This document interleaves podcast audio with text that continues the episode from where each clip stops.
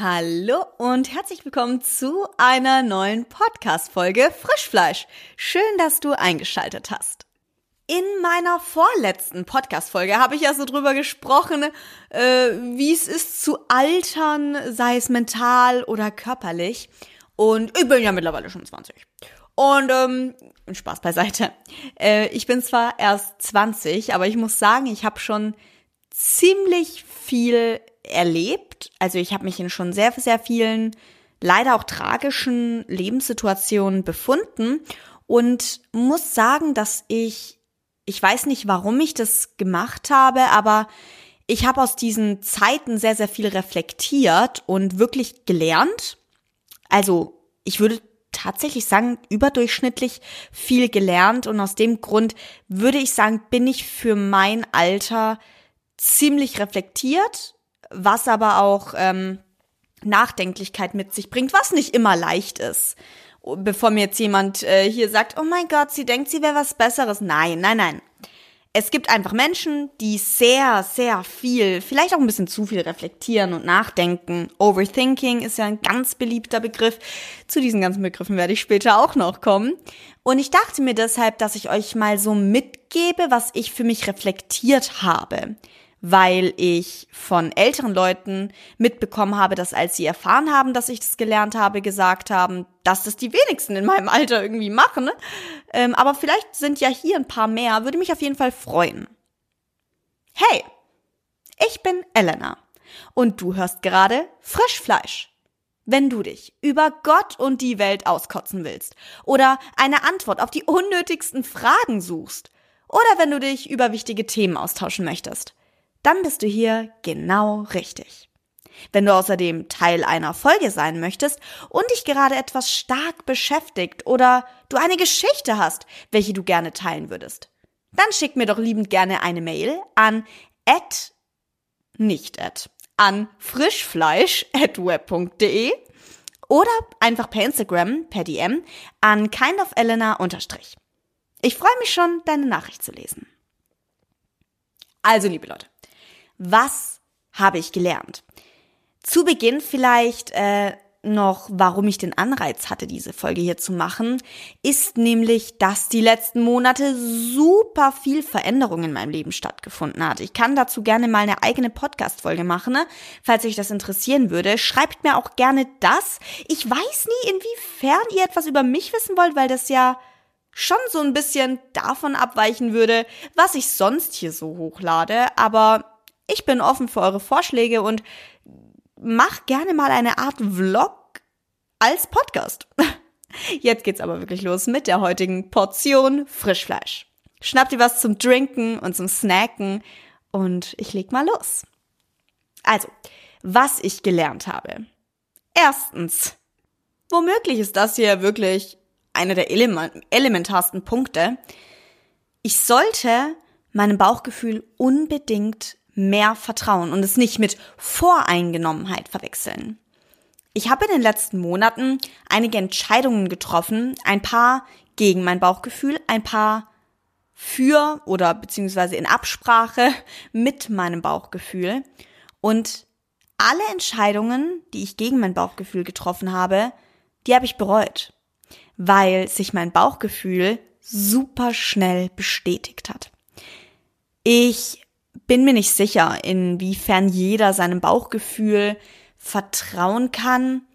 Aber aufgrund der vielen Lebenslagen und der vielen verschiedenen Menschen, die ich kennengelernt habe und auch der verschiedenen Seiten, die ich an mir kennengelernt habe und mir abgewöhnt habe, diese so sehr raushängen zu lassen oder auch einfach Verhaltensmuster dadurch in anderen erkannt habe und sie dadurch lesen konnte, habe ich ein, würde ich sagen, wirklich sehr gutes Bauchgefühl. Auch wenn mir Leute irgendeine Geschichte erzählen über jemand anderen, ähm, in der sie sich nicht sicher sind, habe ich eigentlich, beziehungsweise nicht ich, sondern mein Bauchgefühl, ja, ist ja dann schlussendlich doch irgendwie ich, immer den richtigen Riecher. Das ist wirklich fast schon gruselig und genau aus dem Grund fällt es mir so unfassbar schwer, auf mein Bauchgefühl zu hören, weil ich nicht fassen kann, dass es immer richtig liegt. Und ich gleichzeitig so viel nachdenke und zerdenke, dass ich dann alles hinterfrage, was mein Bauchgefühl mir sagt. Aber ich habe jetzt mehr und mehr Entscheidungen getroffen, die eben mein Bauchgefühl für mich entschieden haben. Und es geht bergauf. Also ich hatte sehr, sehr viele Turbulenzen in den letzten Monaten, die sich jetzt weiter und weiter und weiter lösen. Darüber bin ich super froh. Ich weiß nicht, wie ich hätte weitermachen sollen. So wie es damals in den letzten acht Monaten war. Äh, aber es wendet sich alles. Vielleicht ist das sogar auch noch so eine Bonussache, die ich gelernt habe. Egal wie verzweifelt man in manchen Situationen ist und wie beschissen es läuft, das wird enden. Schon in ein paar Monaten. Es wird enden und genau deshalb kann man für sich akzeptieren, ja, ist scheiße, aber sich nicht in dem Gedanken verlieren, dass es immer scheiße bleiben würde. Das ist nämlich absolut nicht der Fall. Und umso dankbarer und glücklicher bin ich jetzt, dass gerade alles so Form annimmt und sein, ja, seinen Weg nimmt. Natürlich ist es alles noch super frisch und ich habe keine Ahnung, wohin der Weg führt, aber ich bin mir sicher, dass das Leben für mich arbeitet. Und die Erkenntnis ist extrem beruhigend und wiederum das veranlasst mehr zur Produktivität und gibt einem einfach mehr Kraft. Also, Bauchgefühl, liebe Leute. Der erste Punkt auf meiner Liste, was ich in meinen jungen Jahren schon gelernt habe. Ja, innerlich bin ich vielleicht dann doch eine alte Seele. Der zweite Punkt, der ebenfalls mit meiner Produktivität und meiner generellen Stimmung zu tun hat, ist, dass ich ab sofort mehr in meinem Büro arbeiten möchte und nicht im Wohnzimmer oder in meinem Bett oder auf der Couch. Das belastet die Psyche unterbewusst, aber sehr nachhaltig, definitiv enorm und erhöht den Stress auf Dauer, weil man dann die Plätze, an denen man arbeitet, egal wie viel Spaß die Arbeit macht. Man verbindet diese Orte nicht mehr mit relaxen, abschalten, mal keine Gedanken machen, keine Sorgen machen, keine Ideen austüfteln, ähm, sondern einfach mal nichts tun und vielleicht sogar diese meditative Wirkung, die ein Ort dann doch haben kann, auf einen wirken lassen. Zum Beispiel die Couch. Einfach mal liegen und auf den Atem hören, auf andere Gedanken als die Arbeit hören. Und ich möchte nochmal betonen, dass die Arbeit definitiv Spaß machen darf und auch sollte. Wir kommen tatsächlich auch noch zum Thema Spaß in Bezug auf Arbeit. Ähm, aber auch Dinge, die Spaß machen, können anstrengend sein. Dinge, die Spaß machen, können energieraubend sein und einem auch mal Frust bereiten, vor allem die Arbeit. Weil Arbeit, egal wie leidenschaftlich man sie ausübt, wird nicht immer leicht sein und es macht einem auch nicht immer Spaß. Das ist einfach so und das ist auch in Ordnung so. Und ich möchte auch diese Traumvorstellung, dass die Arbeit, ich habe das Gefühl, es gibt so zwei Extreme. Entweder äh, dieser typische Bürger Mitte 40, Mitte 50, äh, der sich nur noch auf die Rente freut. Und dann die Person, die für ihre Arbeit lebt und es liebt jeden Tag und jeden Tag um 5 Uhr aufsteht und alles an ihrem Leben so toll findet. Diese zwei Extreme, ähm, ja, denen möchte ich nicht entsprechen, sondern ich möchte eher konstant einfach ähm, mich stets ein Stückchen positiv halten. Es wird im Alltag einfach immer wieder Dinge geben, auf die man keinen Bock hat. Aber genau dafür hat man dann diese separaten Räume, die ich gerade angesprochen habe, dass das Wohnzimmer dazu dient, dass ich Freizeit habe und das Büro, dass ich mich kreativ in meiner Arbeit ausleben kann und Dinge machen kann, die mir Spaß machen, vielleicht auch die mir weniger Spaß machen. Ähm, aber ich habe gemerkt, dass das mir extrem viel Stress nimmt. Falls du also gerade irgendwie Probleme damit hast, so eine Work-Life-Balance zu haben, ich würde sagen, das ist ein guter Stichpunkt hierfür, dann probier es doch vielleicht mal damit aus. Wenn du vielleicht in einer WG lebst und nur ein Zimmer hast, dann ist, hast, dann, dann mach dir solche Ecken. Eine Arbeitsecke oder Lernecke und eine Ecke, in der es wirklich verboten ist, sich mit Arbeit oder Studium, Ausbildung, Schule zu beschäftigen, sondern nur deiner selbst dient und deiner Beruhigung, Meditation, Freizeit. Einfach deinem Seelenfrieden. Das würde ich sagen, ist so ein guter zweiter Punkt. Der dritte Punkt ist ziemlich passend dazu, dass es zwischen keine Lust auf etwas haben und die Gefühle unterdrücken einen riesigen Unterschied gibt. Den Gefühlen darf und sollte ich definitiv mehr nachgehen, was ich gerade auch versuche. Es gestaltet sich aber gar nicht so einfach, weil ich meine, ab welchem, ab wann spricht man von ich bin faul und ab wann hört man auf seine Gefühle? Ich glaube, zu sehen, wie viel man selber leistet, ist auch gar nicht so einfach. In Bezug darauf wird es dann wiederum schwieriger zu sehen, wann man faul ist und wann es einfach too much wird. Ähm, aber das ist auch eine Sache, die ich für mich reflektiert habe und euch definitiv weitergeben kann, dass es manchmal Momente benötigt, in denen ihr nachdenkt, okay, was sagt mir mein inneres Gefühl gerade? Was möchte es? Und was ist der innere Schweinehund? also ich muss sagen, ähm, in der Kunst ist es ganz extrem.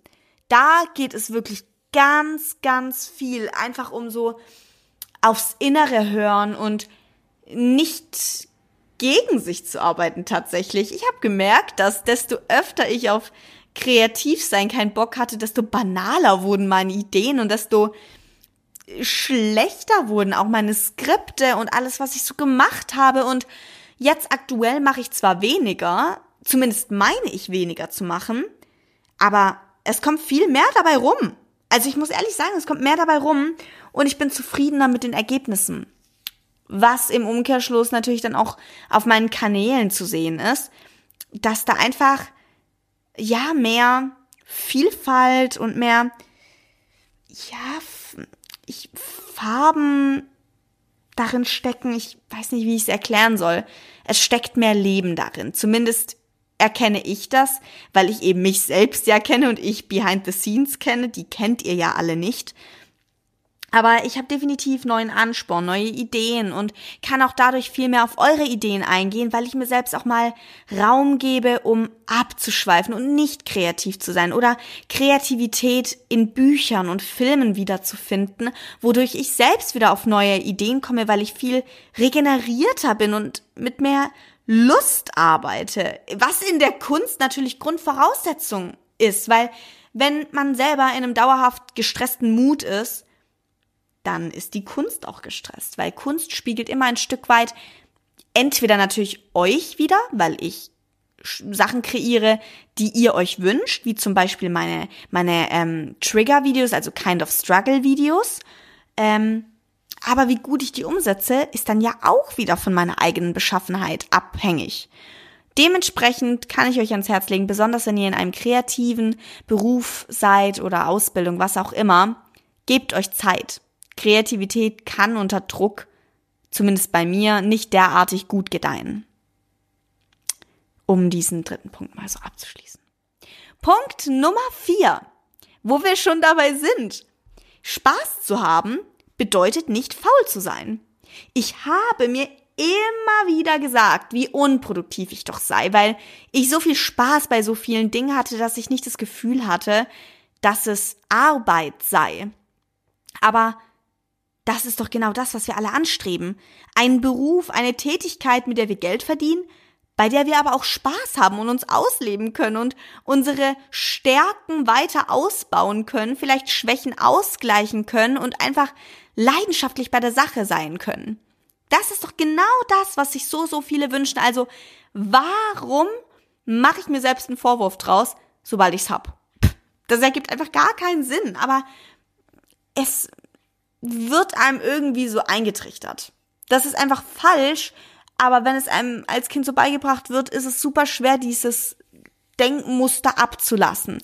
Mit diesen Denkmuster meine ich be be beispielsweise Sätze wie erst die Arbeit, dann das Vergnügen. Was ja absoluter Quatsch ist. Es sollte eigentlich größtenteils eben ähm, miteinander einhergehen, weil desto mehr Spaß man bei etwas hat, desto mehr hängt man sich rein, desto mehr Ehrgeiz legt man an den Tag und desto mehr Ideen und sich selbst bringt man in Projekte ein, wodurch das Projekt an Qualität gewinnt und an, an, an Preiswertigkeit, an Wert einfach. Und man erkennt es im Endprodukt, ob man Spaß bei etwas hatte oder nicht. Und desto besser ist die Arbeit, desto mehr Spaß man dabei hat. Ihr merkt, meine Punkte fließen so ineinander über, was aber tatsächlich, also meiner Meinung nach, ähm, ziemlich logisch klingt, weil man ja vom einen Schluss in den anderen kommt und ich dadurch, dass die so ineinander übergehen, diese Entschlüsse, die ich geschlossen habe, ähm, dadurch, dass sie so ineinander übergehen, kann ich die in meinem Alltag viel besser anwenden und logisch einbringen. Also, wenn du Spaß an einer Sache hast, dann werf dir nicht vor, dass du irgendwie unproduktiv bist, sondern überleg dir, wie du damit vielleicht sogar dein Geld verdienen könntest, weil ich meine, wie geil ist es einfach Spaß zu haben und währenddessen Cash zu machen, so. Why not? Der fünfte Punkt, der schließt auf eine etwas andere Sache, die eher mit dem Charakter zu tun hat. Was nämlich viele an mir nicht verstehen, ist, dass ich nicht introvertiert oder extrovertiert bin. Ich bin eher mal das, mal jenes und vor allem bin ich einfach beides. Und man darf beides sein. Die meisten Menschen sind irgendwas zwischen introvertiert und extrovertiert. Die wenigsten sind das eine oder andere Extrem. Das sind nur so die Extreme, die auffallen, wodurch wir wieder versuchen, uns selbst einzuordnen, um ähm, wahrscheinlich eine Gruppengehörigkeit, Zugehörigkeit ausüben zu können, weil der Mensch ja dann sich doch gerne in Schubladen gerne einordnet für die eigene Sicherheit, so ein Urinstinkt auslebt, der aber halt so nicht funktioniert, weil wir viel zu vielfältig sind, was ja auch super schön ist und so gehöre auch ich nicht zum einen oder zum anderen Extrem, aber die Erwartungshaltung von Menschen, die macht einem dann doch einfach sehr zu schaffen. Es ist okay, aufgedreht und aufgeschlossen zu sein, aber auch froh zu sein, viel Zeit alleine zu benötigen.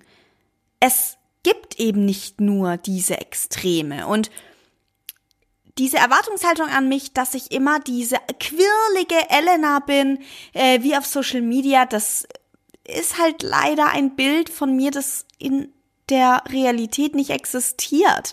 Ganz im Gegenteil, seit ich Social Media mache und eben im Internet sehr quirlig bin und aufgeweckt und meine Energie in Projekte stecke, die mir natürlich auch super viel Spaß machen, bin ich halt privat auch einfach mal gerne relaxter und sehr nachdenklich. Also wirklich sehr nachdenklich. Ich habe jetzt auch angefangen, Tagebuch zu schreiben, weil ich so viele Gedanken habe, die gedacht werden wollen. Also ihr könnt euch das vorstellen wie eine These. Es wird auf einmal eine These an die Tafel geschrieben und dann verlangt man von dir, nö, nicht hinterfragen. Und es kommen aber andauernd wieder neue Thesen. Es werden neue Thesen an die Tafel geschrieben und du willst sie hinterfragen, weil du sie auch irgendwie nicht ganz verstehst. Was steckt denn dahinter? Wie kommt die Person, die das an die Tafel schreibt, darauf? Und dann ähm, verhedderst du dich in einer oder nächsten Frage. Du kommst gar nicht hinterher und die Kreide wird aber irgendwie auch nicht leerer. Und die Tafel wird immer voller und voller und voller und es wird immer unübersichtlicher. Und auf einmal ist es total themenübergreifend. Und dann fängst du an, an dir zu zweifeln, weil du die Dinge nicht verstehst, weil du nicht hinterherkommst mit diesen Dinge ergründen und für dich nachvollziehen und verstehen und dann verzweifelst du. Und ich muss wirklich sagen, ich frage mich, warum ich so dermaßen viele Gedanken habe. Das quält mich schon fast ein bisschen, aber dieses Tagebuch hilft mir einfach. Und ich merke auch, dass ich ganz, ganz viele unterdrückte Gefühle habe, weil ich von mir selbst erwarte, immer Content zu bringen und so weiter. Äh, das aber halt einfach auch nicht umsetzbar ist. Ich erwarte einfach von mir, wie eine Maschine zu funktionieren. Und das habe ich auch für mich reflektiert. Es geht nicht. Es geht einfach nicht. Ich bin einfach nachdenklich und ähm, ich trenne mich von Menschen, die das nicht verstehen. Und ganz, ganz oft auch eine Sache, da kommen wir direkt auch gleich zum nächsten Punkt. Ähm, aber bevor wir zum nächsten Punkt kommen, das geht dann auch wieder so miteinander einher. Ganz, ganz viele Leute, äh, die früher sich meine Freunde genannt haben oder ich auch sie meine Freunde genannt habe, die ähm, fanden es nervig, dass ich einfach dazu tendiert habe, ruhiger zu werden, nachdenklicher zu werden und weniger unternehmen zu wollen. Und das fand ich super interessant, weil mich Menschen immer so lang ähm, toll fanden und ähm, toll fanden, was ich gemacht habe, solange ich genau die Version war, die sie von mir haben wollten. Und sobald ich meine Grenzen erläutert habe und gesagt habe, dass ich Dinge nicht in Ordnung finde oder dass mir Dinge zu viel sind, mir Dinge ähm, zu intim werden, da haben die Menschen reagiert wie kleine Kinder. Ich habe mich letztens leider erst von einem ähm, Freund von mir getrennt, weil er einfach meine Grenzen nicht akzeptiert hat. Wenn er das hört, wird er sich mit Sicherheit auch angesprochen und natürlich angegriffen fühlen. Aber ähm, wenn jemand eure Grenzen nicht akzeptiert, dann hat er von ihnen profitiert. Und das ist eine super wichtige Erkenntnis. Wenn ihr eure Gefühle äußert, dann hat die Person eure Gefühle nicht zu berichtigen oder runterzuschrauben, sondern zuzuhören und sich Gedanken über diese Gefühle zu machen und vielleicht auch nicht zuerst daran zu denken, was jetzt der Person künftig fehlen wird, sondern daran zu denken, wie ihr bis dato gelitten habt. Also für mich ist das eine wahre Freundschaft. Alles andere ist für mich Egoismus, weil eine Freundschaft ist ähm, nichts, wo man sich so zuerst denken sollte, ähm, okay, wie viel bringt mir die Freundschaft? Wie viel Profit bringt mir die Freundschaft? Nee, es gibt gute Zeiten in einer Freundschaft und manchmal sind die Zeiten hart. Und manchmal streitet man sich auch mehr, aber ähm, alles in allem liebt man die Person trotzdem. Aber wenn man eben merkt, dass das nicht mehr der Fall ist und dass man Dinge klarstellen muss, weil einfach äh, es so nicht mehr funktioniert und die Person darauf sehr herrisch und angegriffen reagiert, dann nehmt einfach Abstand. Weil es gibt genügend Menschen, die euch annehmen, wie ihr seid und ich meine, wie soll die wie soll die Freundschaft weiter funktionieren, wenn die Person euch andauernd in eine Schublade stecken möchte, in introvertiert oder extrovertiert, wo ihr gar nicht reingehört. Ne? Und da kommen wir dann direkt auch zum sechsten Punkt, den ich gelernt habe. Du darfst sauer sein. Du darfst Grenzen setzen und du darfst eine Entschuldigung verlangen. Und wenn dir das jemand verweigert, dass du dich verletzt fühlst und eine Entschuldigung verlangst, dann musst du das nicht hinnehmen und das verdrängen, sondern darfst so reagieren, wie du möchtest. Natürlich respektvoll, aber trotzdem ähm, so, wie deine Gefühle es verlangen, wie du reagierst.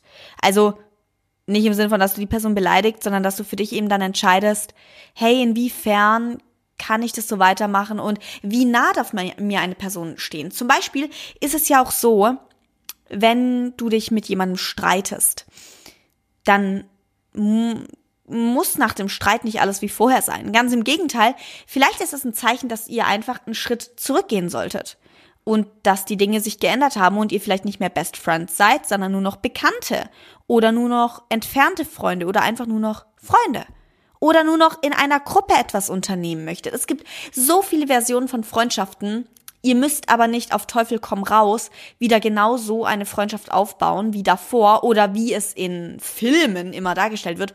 Der, der Streit hat uns noch enger zusammengeschweißt. Das ist nämlich auch äh, der Fall gewesen bei der Freundschaft, die ich jetzt beendet habe. Ich habe das Gefühl, dass diese Person irgendwie sich in ihrem Kopf einen Hollywood-Film ausgemalt hat und dachte, dass danach alles besser werden würde. Aber das muss gar nicht der Fall sein.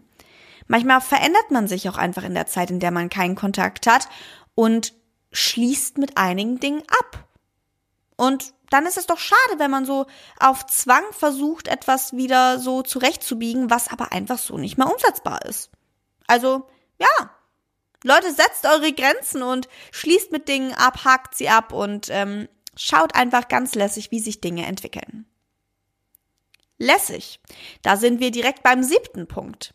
Auch wieder zwei Extreme, die ich jetzt hier aufklären möchte, nämlich Dinge nicht alleine machen zu wollen, hat nichts mit Abhängigkeit zu tun.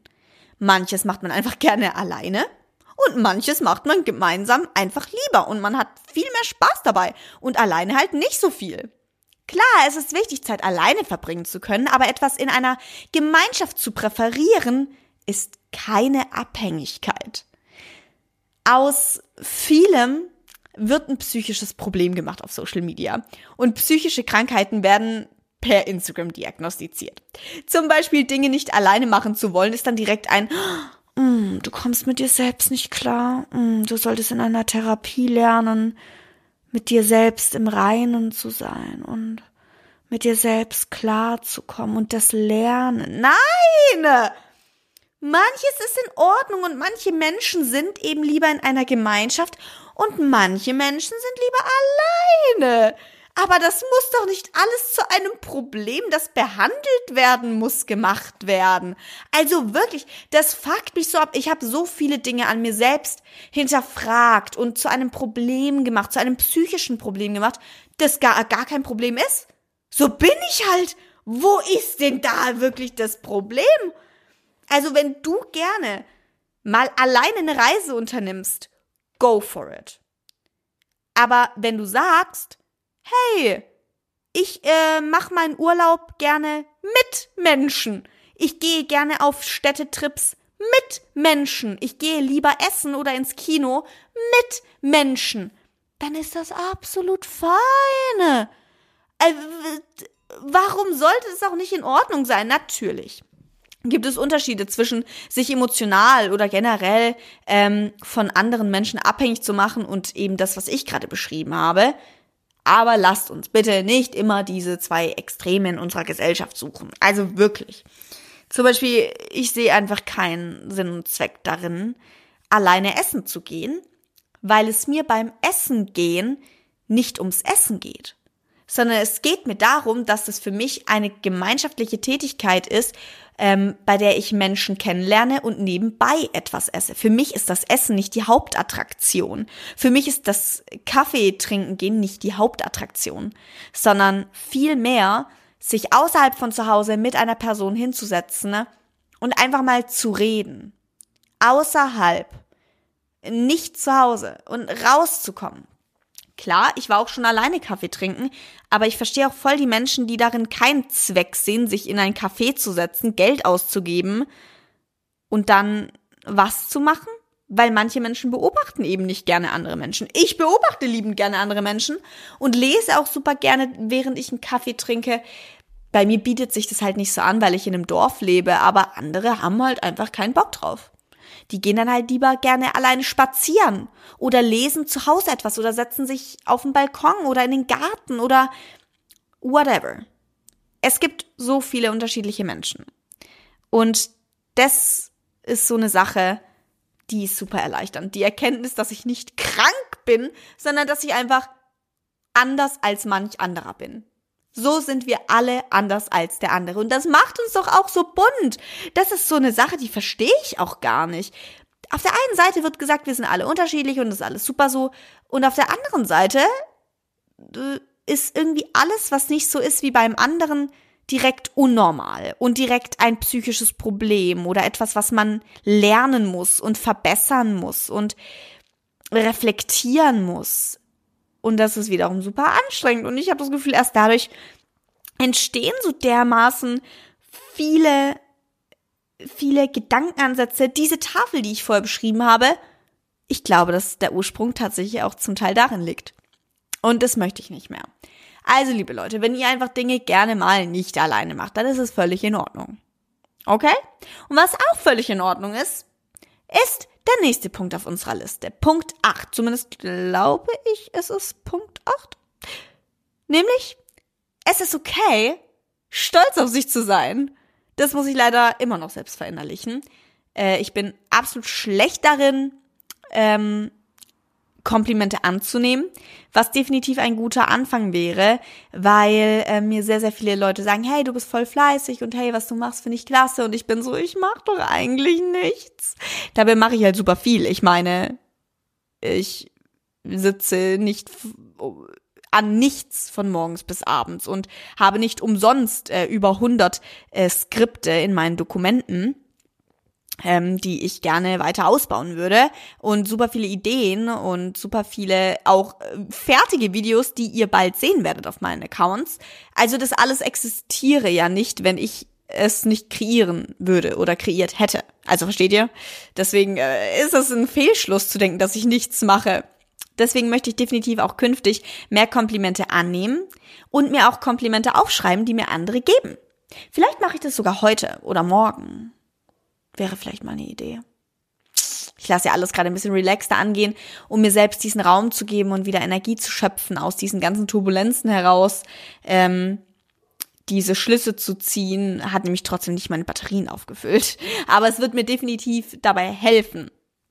Genau, und auch durch die Zeit, die ich mir gebe und diesen Stolz, den ich für mich selbst entwickle, kann ich erst die Motivation bekommen für weitere Ziele. Und daraus wiederum stolz auf mich zu sein und Selbstbewusstsein und Selbstvertrauen auch zu erlangen. Was super wichtige Eigenschaften generell fürs Berufsleben sind. Also Leute, unterschätzt die Offline- und die Relax-Zeit nicht. Ähm, und die Zeit, in der ihr einfach mal nachdenkt. Auch Leute, die nicht in kreativen Berufen arbeiten, das ist einfach super wichtig und wird euch früher oder später sowas von einen Mehrwert geben und Kraft im Alltag. Ähm, Kraft, die ich gerade schöpfen möchte. Nummer 9. Nimm nicht nur Komplimente an, sondern gib mehr Komplimente. Jeder freut sich über Komplimente und ich habe definitiv oft genug jetzt gehört, dass leider Männer sehr wenige Komplimente bekommen. Deswegen möchte ich mir auch angewöhnen, Männern mehr Komplimente zu geben, weil ja, Männer haben, glaube ich, sehr, sehr oft das Gefühl, sich sehr hart geben zu müssen und sich immer auch sehr viel Druck selbst zu geben. Ähm, und ich möchte ihnen öfter Komplimente für ihre sensibleren Momente geben. Also, wenn Männer zum Beispiel lachen oder wenn Männer nachdenklich sind, dann möchte ich sagen, hey, du hast ein echt schönes Lachen und hey, ich find's toll, dass du über die Dinge nachdenkst weil das nicht üblich ist, beziehungsweise zeigen das nur sehr wenige Männer. Und ich glaube, wenn wir anfangen, mehr zu appreciaten, dass Männer ihre Gefühle zeigen und es auch offen ansprechen, ihnen gegenüber und nicht nur hier in einer Podcast-Folge darüber sprechen, komm, hey Männer, zeigt mal eure Gefühle, ähm, weil ich glaube, das bringt einfach nicht so viel, weil dann guckt der Mann trotzdem noch nach links und rechts und sieht, dass kein anderer Mann seine Gefühle zeigt. Nee, wenn Frauen Männern sagen, ey, ich finde es gerade toll, dass du das sagst. Hey, über den Gedanke habe ich noch gar nicht nachgedacht. Danke dafür, für den Denkanstoß. Ich glaube, dann merken Männer, wie wichtig uns das eigentlich ist, mehr über Gefühle zu sprechen. Aber jetzt auch abgesehen von äh, Geschlechterrollen, generell Komplimente geben, freut jeden. Und ich gehe tatsächlich mittlerweile sehr, sehr oft in der Stadt einfach auf Leute zu und gebe ihnen Komplimente. Meistens sind es Frauen, weil ich auch die Erfahrung gemacht habe, dass Männer oft denken, man würde flirten. Ähm, deswegen würde ich gerne eher Männern, die ich kenne und die in meinem Umfeld sind, die Komplimente geben. Äh, aber die Komplimente freut einfach generell jeder. Jeder geht doch da nach Hause und denkt sich, ja, stimmt. Ich habe zum Beispiel letztens eben ein Kompliment für meine Nase bekommen und ich habe super viele Komplexe durch meine Nase entwickelt. Also wirklich viele Komplexe. Seitdem ich dieses Kompliment bekommen habe, nicht einmal fand ich meine Nase mehr hässlich. Nicht einmal dieses eine Kompliment hat mir so einen Selbstvertrauens-, Selbstbewusstseinsboost, wie auch immer gegeben, ähm, der mich sehr zum Grübeln gebracht hat. Und ich glaube, ähm, wenn wir mehr Komplimente geben würden, dann würden einige Chirurgen weniger Geld verdienen. For real. Also Leute, gebt mehr Komplimente. Und ich weiß auch gar nicht, warum so viele Leute, auch ich, Angst haben, Komplimente zu geben, weil ich meine, warum soll, warum muss man sich dazu überwinden? So, hä? Also, wie soll die Situation denn bitte ausgehen? Wie kann die Person scheiße reagieren, der du das Kompliment gibst? Es kann doch nur zu einer positiven Rückmeldung kommen, zu einer positiven Reaktion und ja, zu mehr Lebensfreude in unserem noch zu grauen und farblosen Alltag. Oder? Also, das ist auf jeden Fall eine Erfahrung, die ich jetzt in den letzten Monaten gemacht habe, die ich auch stets weiterhin machen möchte. Und Punkt 10 auf meiner Liste, was ich in meinen 20 Jahren gelernt habe, ist, dass ich es nie bereue, mich zu bewegen. In meinen Notizen hier steht, ich bereue es nie, Sport zu machen, aber das wäre eine Lüge. Ich habe in den letzten Monaten ganz, ganz oft während meinem Training angefangen zu heulen, weil ich mich zum Training gezwungen habe, weil ich diesen Ansatz hatte, ich werde es nie bereuen, trainiert zu haben. Aber das stimmt nicht. Wenn es einmal richtig scheiße geht und man einfach keine Energie mehr hat, dann ist es okay. Es ist okay, keinen Sport zu machen.